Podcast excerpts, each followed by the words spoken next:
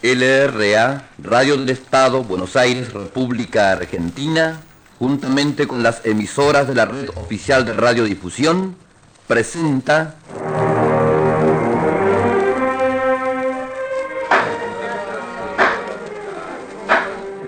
Se va a dar lectura a la sentencia. Pedro Quiroga, el tribunal ha resuelto condenarlo a 20 años de prisión. 20 años, 20 años por el delito de amar a la justicia, 20 años por el delito de defender lo nuestro, 20 años por el que dije que la tierra era nuestra, porque nosotros la regamos con nuestro sudor y nuestro esfuerzo. Miserables, ustedes son los jueces, vendidos, cobardes. Que retiren al acusado. Hasta 1930 sigue un carril la Corte Suprema que por lo menos mantiene un- una especie de ilusión de le- legitimidad institucional. Pero en 1930 ocurre algo que es tremendo, porque ocurre el golpe de Estado. Y Federal Corta, que presidía la Corte Suprema, tiene que decidir en un día si le dan o no curso al golpe. Y deciden que sí. La Corte Suprema le da legitimidad a ese golpe, con lo cual abren la puerta a todos los golpes que vienen después. Y lo deciden sin que haya un juicio previo. Lo deciden de oficio. Tenían una doctrina, siempre hay una doctrina que te viene bien, se llamó la acordada de 1930. Lo que dice es, dado que el nuevo gobierno demuestra que tiene el poder de controlar la situación, consideramos que tenemos que darle legitimidad, porque había algo que era la seguridad pública que estaba por encima. Ahora, a partir de ese momento, cada gobierno que vino, todos, ¿eh? cambiaban la corte. Y el único que no lo logró fue Arturo Ilía porque no le dio el peso político para lograrlo, pero el peronismo le hizo un juicio a todos los que hicieron la acordada de 1930 y con ese juicio que los declararon culpables por ha- haber apoyado un golpe, renovaron toda la corte y hicieron una corte de tinte peronista. El golpe del 55 directamente no solamente cambió la corte, sino que cambió a gran parte de los jueces. El gobierno de Frondizi volvió a cambiar la corte. Lo mismo ocurrió con el gobierno del 73, ni hablar lo que hizo la dictadura del 76. Y bueno, te acordarás del menemismo. Por lo tanto, si uno hace un recorrido de toda la historia, 150 años tiene la corte, un recorrido de toda la historia de la Corte Suprema y lo que fue ocurriendo con los distintos gobiernos, es difícil decir que fue justicia independiente. De independiente no tuvo nada, es un poder del Estado y estuvo involucrado en todo lo que pasó en la historia argentina del lado del gobierno al que, que regía. Cuando me reciba, me gustaría trabajar en el Poder Judicial. Me gustaría poder votar a quienes eligen a nuestros jueces. El voto directo lo que trae es una demagogia judicial y una demagogia en el Ministerio Público. Yo pago impuesto a las ganancias todos los años, como corresponde, y me gustaría que todos lo hicieran. Yo en particular eh, favorable a que todos paguemos el impuesto a la ganancia. Y por eso es bueno que ahora lo trate el Congreso y es un tema que hay que cambiarlo, a nosotros nos parece bien. No es un beneficio para el gobierno. Es un beneficio para el país. Y el país somos todos. Se ha dado nacimiento a una actividad que bajo el nombre de justicia legítima habrá de examinar detenidamente los requisitos para satisfacer estos parámetros de legitimidad y de democracia en la administración de justicia para tengamos una justicia que sea compatible con el concepto de forma republicana de gobierno que implica periodicidad, control popular en las designaciones y remociones y control de gestión por parte de la representación popular. Estos avances en la administración de justicia, en facilitar el acceso, en hacer un lenguaje más sencillo y llano para la comprensión popular de las decisiones y fallos judiciales, entendemos que es una verdadera eh, revolución en el ejercicio de la función de conocer y decidir con que la Constitución define la actividad del Poder Judicial de la Nación. Me vino a la mente la imagen eh, de, de Néstor Kirchner cuando asumió en el 2003. eh, recibió a todos los organismos de derechos humanos y él dijo que todo eso que ustedes me piden hay que hacerlo. Pero primero hay que hacer el tema de la justicia, porque si no se reforma la justicia, si no se atiende el tema judicial, todo lo demás no sale. Y creo que este es el puntapié inicial para reformar este poder judicial con esos hombres que no sirven para poner hombres que sirvan y dejar los que sirven y honrarlos porque han pasado las suyas también como nosotros. Este encuentro es a la vez muestra de un proceso de democratización porque 30 años de, de democracia no ha sido en vano y es también un impulso de agrupamiento de los que nos sentimos identificados con la democracia como un parteaguas entre quienes pueden integrar el Poder Judicial y quienes no deben integrarlo para que esta sea un eje cardinal en el futuro funcionamiento del Poder Judicial. Aquí hay una pluralidad ideológica muy grande, pero con bordes muy concretos. El apego al sistema democrático, el respeto irrestricto a los derechos humanos, la sensibilidad ante los más débiles, no declamada en discursos vacíos y demagógicos, sino como una angustia que creciente a partir de años de padecer desde adentro del propio sistema al ver que el propio sistema se desentiende de los más sufrientes de nuestra sociedad. Nosotros aspiramos a un poder judicial claramente democrático, claramente republicano, claramente plural, pero claramente distanciado de los factores del poder real que no son contingentes y transitorios como los poderes políticos del Estado que son de elección popular. Existe otro modo de ejercer la jurisdicción y otro modo de desempeñar nuestra función. Eh, esto es, reivindicamos el componente político y democrático fuerte de nuestra labor. Y en ese sentido, uno de los ejes fundamentales fue el reclamo de independencia. Independencia para que exista un poder judicial fuerte, para que sobre las partes se decida, pero en términos de mm, también distancia y neutralidad, no solo de poderes formales, sino fundamentalmente de poderes fácticos y hablamos fundamentalmente del sistema concentrado de la economía, de los medios de hegemonía, de la información, de manifestaciones de intolerancia religiosa, pero también de independencia interna. Esto tiene que ver con que hay un rechazo a cierto verticalismo autocrático que manejan las cúpulas en algunas estructuras y se traduce también en cierta connivencia con asociaciones que representan en caracterización lo más conservador del judicial, que es en definitiva la defensa del status quo contra cualquier innovación. Una Argentina más justa se construye con más participación popular. Consejo de la Magistratura. En el nuevo Consejo de la Magistratura, las decisiones se tomarán por mayoría absoluta de sus miembros, que serán elegidos por el voto popular. Hoy tiene 13 miembros. Pasará a tener 19. Además de legisladores, jueces y abogados, sumará cinco académicos de diferentes extracciones, haciéndolo más plural, menos corporativo y más equilibrado. Además, ya no se privilegiará para ser juez a quienes ya pertenezcan al Poder Judicial y se creará la figura del concurso previo para ocupar vacantes en forma inmediata.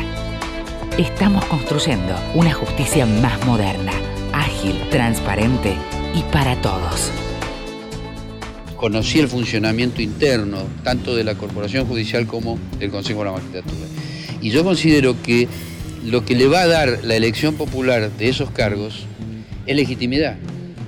La gente no va a elegir, a mi entender, no va a elegir jueces para esos cargos que no tengan un pasado transparente, que no tengan una historia contable. Si es elegido por voto popular, como la mira va a estar puesta en ese antecedente de vocación democrática, es muy probable que el resultado también sea distinto.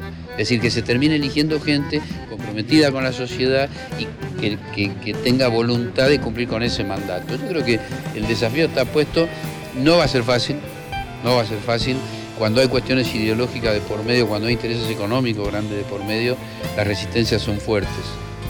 Pero bueno, nadie dijo que esto es fácil. Y si uno no está dispuesto a eso, no puede ni estar en la justicia, ni, ni, siquiera sentirse cómodo en una sociedad. Necesitamos que se sienta incómodo el que no está de acuerdo con pertenecer a una justicia que tenga en cuenta los sectores vulnerables. Es la esencia de la función de la justicia. Una Argentina más justa se construye con una justicia más igualitaria y más transparente. Hoy es muy difícil el acceso a la información sobre el Poder Judicial por parte de la ciudadanía. Por eso, se creará el registro público de causas para que todos podamos acceder al estado de cualquier causa en cualquier tribunal del país a través de Internet. Además, cualquier ciudadano podrá tener acceso a las declaraciones juradas de los funcionarios judiciales, igualando los requisitos exigidos al Poder Ejecutivo. Para evitar favoritismos, el ingreso de empleados y funcionarios al Poder Judicial será por examen y si los postulantes excedieran los cargos a cubrir, se realizará un sorteo público. Las medidas cautelares contra el Estado no podrán durar indefinidamente. ya que afectarían el interés público. Así se agilizarán las sentencias definitivas. De esta forma, sumaremos transparencia y fácil acceso a toda la ciudadanía. Estamos construyendo una justicia más moderna, ágil, transparente y para todos. Son seis puntos fundamentales. La ley de reforma del Consejo de la Magistratura, institución que fue introducida por la reforma del año 94. Segundo, la ley de ingreso democrático al Poder Judicial, al Ministerio Público Fiscal y también de la Defensa. La ley de publicidad de los actos del Poder Judicial. La ley de creación de las cámaras de casación, como todos sabemos, actualmente tenemos una cámara de casación penal, se van a agregar tres cámaras más para dar mayor agilidad a la tramitación. La ley de publicidad y acceso directo a las declaraciones juradas de los funcionarios de los tres poderes del Estado. Todo ciudadano tiene derecho a conocer esta información. Por último, la ley de regulación de medidas cautelares contra el Estado y sus entes descentralizados. Una Argentina más justa se construye modernizando la justicia. Hoy, nuestros códigos civil, comercial y penal datan del siglo XIX. Vamos a actualizarlos a la problemática actual y los códigos civil y comercial, que están separados, los vamos a unificar. Además, vamos a reformar los códigos procesales para modernizar y agilizar los procesos judiciales que hoy duran años. ¿Sabías que de las 32.207 leyes existentes, solo 3.134 se encuentran en vigor? Menos de un 10%. Por eso, crearemos el Digesto Jurídico Argentino, un compilado de leyes vigentes. El proyecto se encuentra desde julio de 2011 en el Senado para ser sancionado como ley. Así, ganaremos en claridad jurídica. Estamos construyendo una justicia más moderna, ágil, transparente y para todos. Presidencia de la Nación. Nosotros los radicales no le tenemos miedo a la elección popular. Lo que, lo que pensamos es que se va a producir un, desequilibrio en favor de cualquiera quien tenga el gobierno el día de mañana. Las estructuras partidarias pueden elegir a la mayor cantidad de consejeros.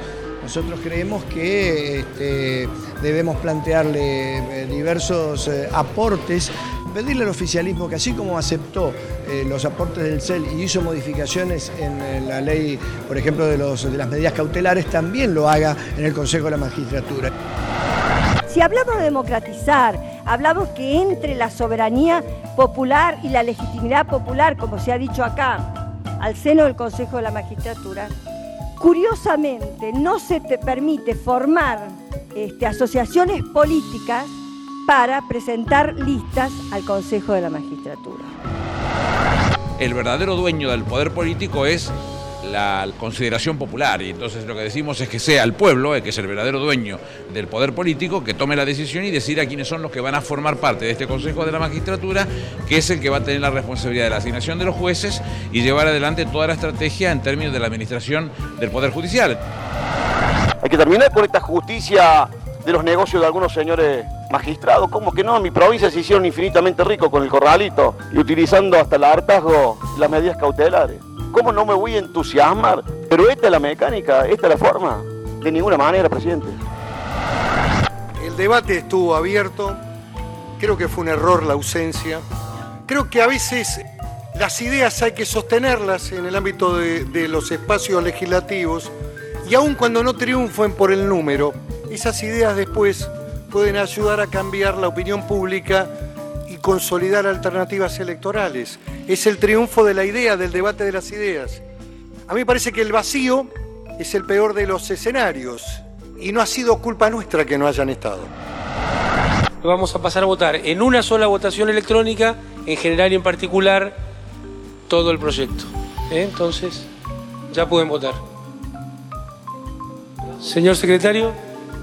Bueno, resultan 39 votos afirmativos y 31 votos negativos. Consecuentemente, se ha superado la mayoría exigida por la Constitución Nacional en el segundo párrafo del artículo 77 y en el artículo 114 de la Constitución Nacional. Muy bien, entonces tiene media sanción y pasa a la Cámara de Diputados.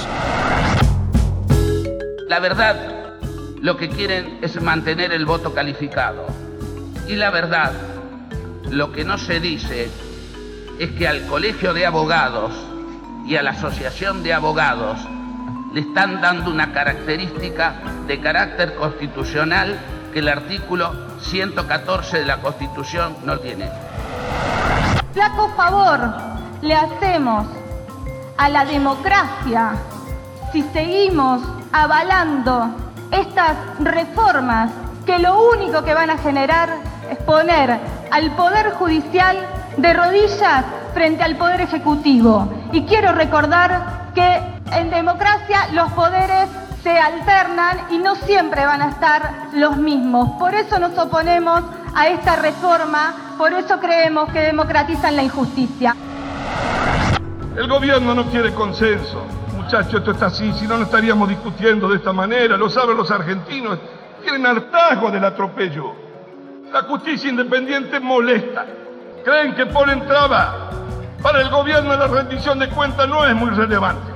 Lo importante son los resultados, como dicen algunos amigos, y los votos.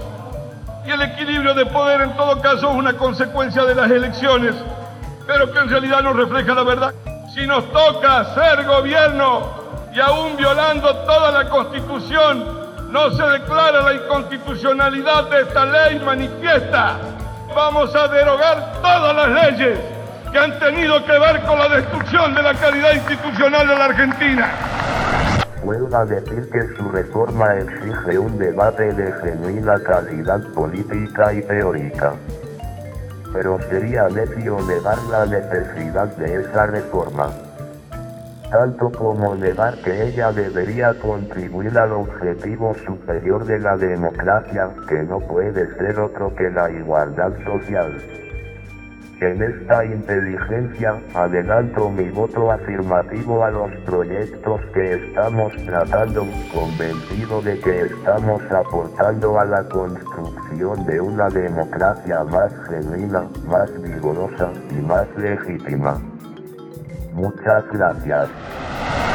Quizás esto es una oportunidad. De lo único que no se ha hablado con profundidad en la Argentina fue justamente sobre el Poder Judicial. Cada vez que intentamos bajar al Poder Judicial del pedestal, se aparece la coraza que impide dar cualquier tipo de debate.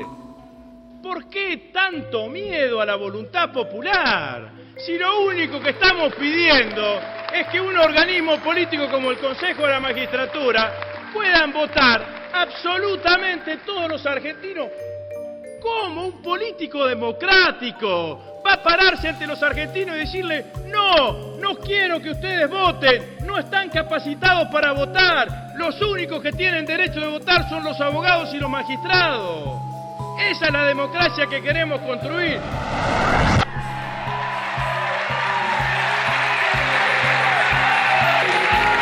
Les pido a los señores legisladores que se identifiquen en sus bancas. Se va a votar en general el dictamen de mayoría de las comisiones de asuntos constitucionales y otras recaído en el proyecto de ley venido en revisión del Honorable Senado, por el cual se modifica la ley 24.937 del Consejo de la Magistratura. Orden del día 1905.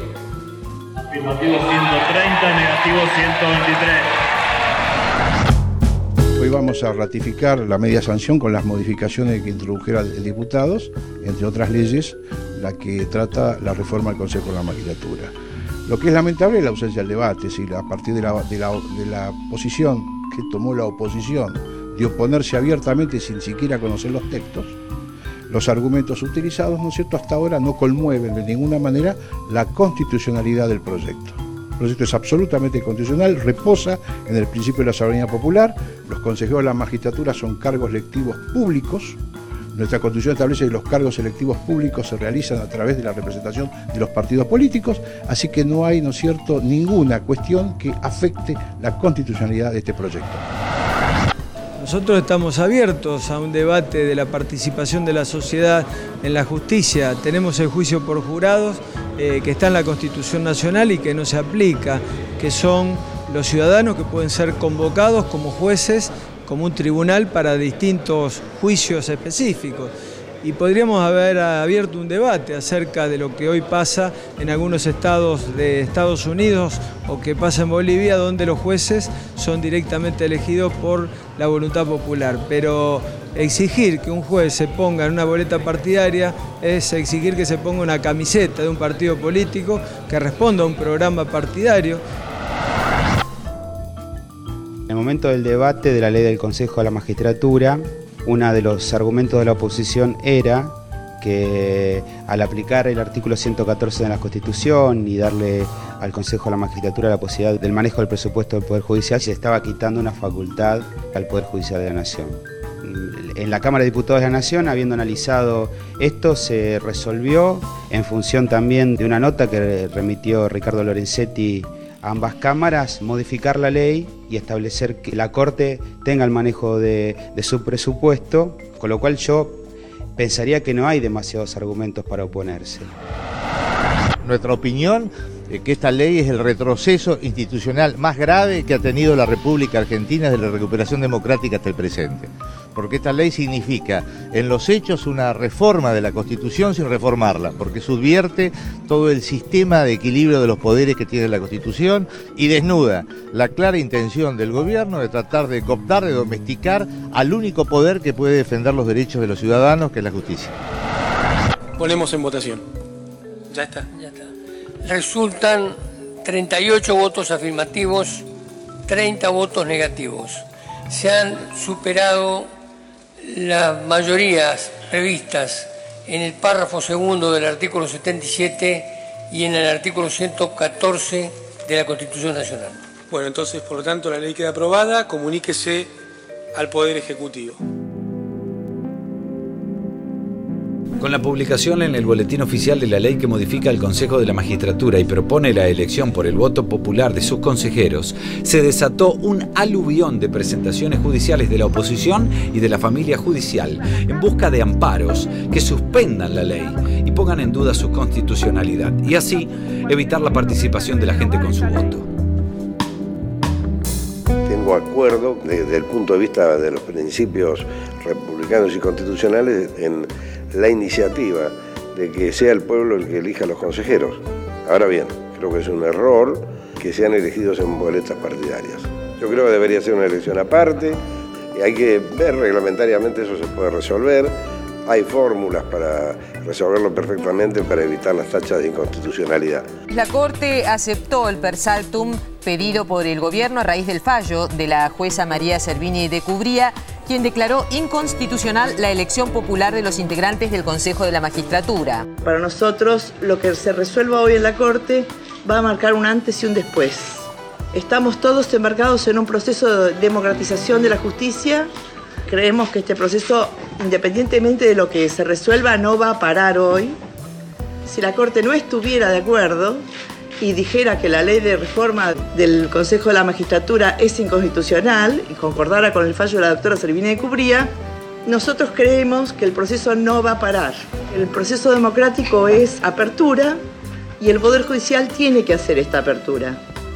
La política se ha judicializado, pero que la política entre al Poder Judicial no quiere decir que no estuviera antes, solo que ahora lo hace a través de una ventana abierta que permite mirar para dentro del Poder Judicial, pero también le permite al Poder Judicial mirar para afuera. Consejo de la Magistratura, la Corte Suprema de Justicia de la Nación declaró en el día de hoy la inconstitucionalidad de los artículos 2, 4, 18 y 30 de la Ley 26.855 que estableció una nueva regulación del Consejo de la Magistratura de la Nación y el decreto 577-13 que realiza la convocatoria para la elección de candidatos a consejeros. El fallo fue firmado por los jueces Ricardo Lorenzetti, Elena Hayton de Nolasco, Carlos Fait y Juan Carlos Maqueda. El voto mayoritario y Enrique Petraki y Carmen Argibay voto concurrente, en tanto que Raúl Zaffaroni votó en disidencia en la causa Rizo Jorge Gabriel que llegara a la instancia del máximo tribunal vía per saltum. Reiteramos, la Corte Suprema declaró inconstitucional los cambios en el Consejo de la Magistratura.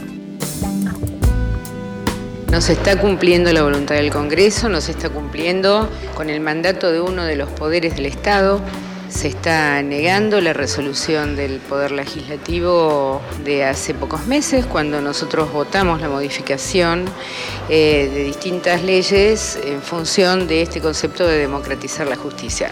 Los poderes corporativos van a ser un factor de resistencia, de mantenimiento de privilegios, fundamentalmente económicos, como los que se expresan en el tema de la ley de medios, en el tema de la sociedad rural argentina, y contra esto yo utilizaría la frase de Marechal, ¿no? Decía, de los laberintos se sale por arriba. Y en este caso, de este laberinto institucional, se sale a través del poder constituyente. Y repensar un nuevo Estado, repensar las instituciones que la Constitución del año 1994 le delegó al Congreso la integración equilibrada y la reglamentación, y que sea otro poder el que limite esa potestad, nos parece que limita la democracia, la restringe, en el medio de un proceso donde una sociedad está discutiendo cómo se reformula el papel de uno de los poderes, no puede ser que una pequeña familia aristocrática se cuide las espaldas impidiendo ese debate público, ese involucramiento público que tiene que haber en cómo se organiza uno de los poderes democráticos como es el Poder Judicial. Una vez más, eh, un fallo judicial desconoce la voluntad popular que se expresa en el Congreso de la Nación. Creemos que en este caso, al suspender los efectos de, la ley de elección de los miembros del Consejo de la Magistratura por, los ciudadanos, por el voto directo, y permitir que siga siendo electo por una corporación de jueces, eh, de abogados, se mantiene un sistema aristocrático de elección, un sistema predemocrático. En este dilema entre sufragio universal o voto calificado, en esta sentencia se optó por el voto calificado. Y ese es un desafío pendiente que tiene la República, es un desafío pendiente que tiene la democracia argentina. Alguien dijo que hay victorias que son derrotas y hay derrotas que son victorias. Nosotros pensamos que lo que hemos hecho en estos seis meses de poner en el debate central de la sociedad argentina la necesidad de democratizar un poder del que nadie se atrevía a, debatir, nos parece una gran victoria, porque aumenta el nivel de conciencia del pueblo argentino, aumenta esa convicción que debe tener el pueblo que el Poder Judicial no es de los jueces ni los abogados, sino que es de ellos, es el pueblo aquellos que creen que pueden a través de alguna resolución impedir el crecimiento y el avance de la democracia, sepan que solo lo podrán hacer por un tiempo, porque nunca, nunca ninguna sociedad toleró ni aceptó durante mucho tiempo que se le impide ejercer sus derechos de elegir a los órganos políticos que marca la Constitución Nacional. Cuánto le costó a Leandro Enialén, a Hipólito Yrigoyen lograr la ley Sáenz Peña para el sufragio universal. ¿Cuánto tiempo tuvieron las mujeres sufragistas y después Evita para lograr el voto femenino? ¿Cuánto esperaron hombres y mujeres para poder tener sus plenos derechos como el resto de los argentinos cuando votamos el matrimonio igualitario? Cuánto tiempo sin votar estuvimos los argentinos y finalmente tuvimos una democracia plena. Y cuánto tiempo hijos de detenidos, desaparecidos, madres, abuelas, nietos, esperaron por justicia más de 35 años. La historia no reconoce los años, reconoce los resultados y los logros. Por eso, más temprano que tarde, los argentinos van a poder votar democráticamente a todos los órganos políticos de la Constitución argentina.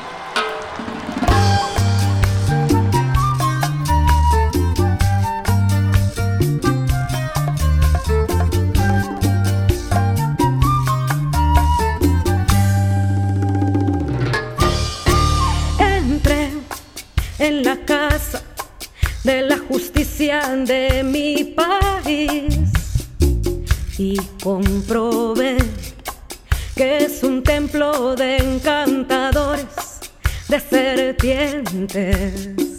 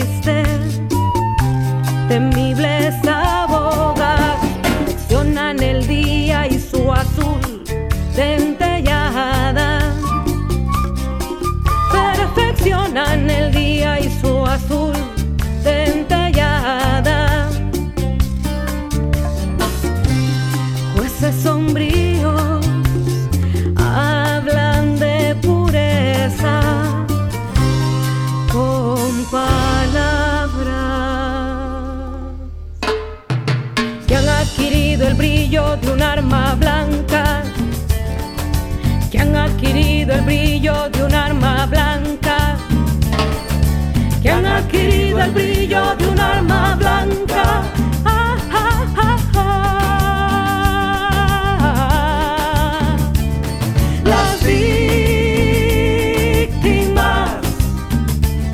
En contenido espacio.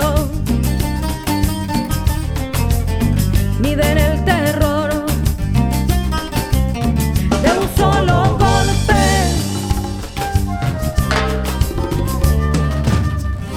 Y todo se consuma bajo esa sensación de ternura que produce el dinero. Esa sensación de ternura que produce el dinero. Esa sensación de ternura que produce el dinero.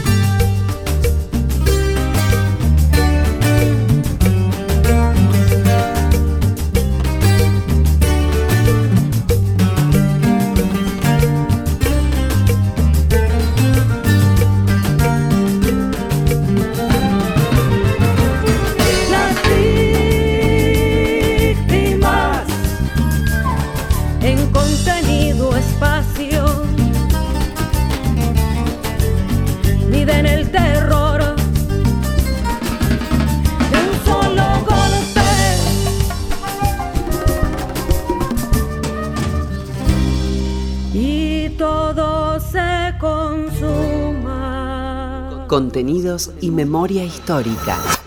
Radio Nacional.